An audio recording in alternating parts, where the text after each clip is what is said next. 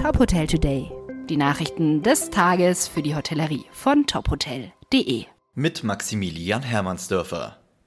In Regionen mit einem stärkeren Infektionsgeschehen und einer 7-Tage-Inzidenz von mehr als 35 gilt ab dem 23. August die 3G-Regelung.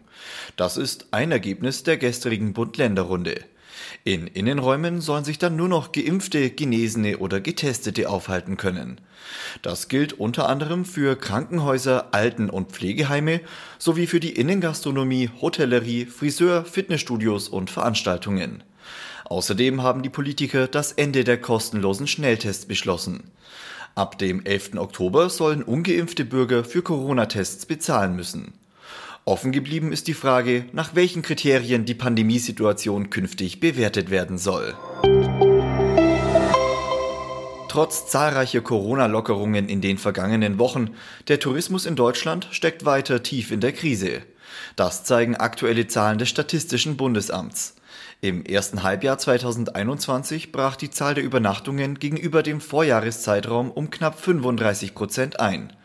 Der Vergleich mit dem Vorkrisenjahr 2019 fällt noch deutlicher aus. Im Juni 2021 verzeichneten die Hotels knapp 40 Prozent weniger Übernachtungen als im Juni 2019. Der DEHOGA fürchtet deshalb weiterhin um die Existenz vieler Betriebe. Die Gewerkschaft NGG warnt davor, dass immer mehr Fachkräfte in andere Branchen abwandern würden.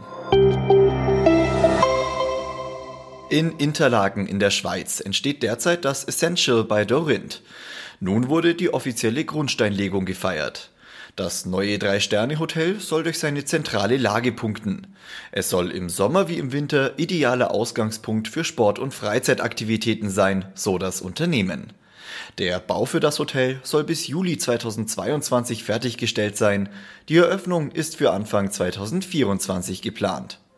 Weitere Nachrichten aus der Hotelbranche finden Sie immer auf tophotel.de.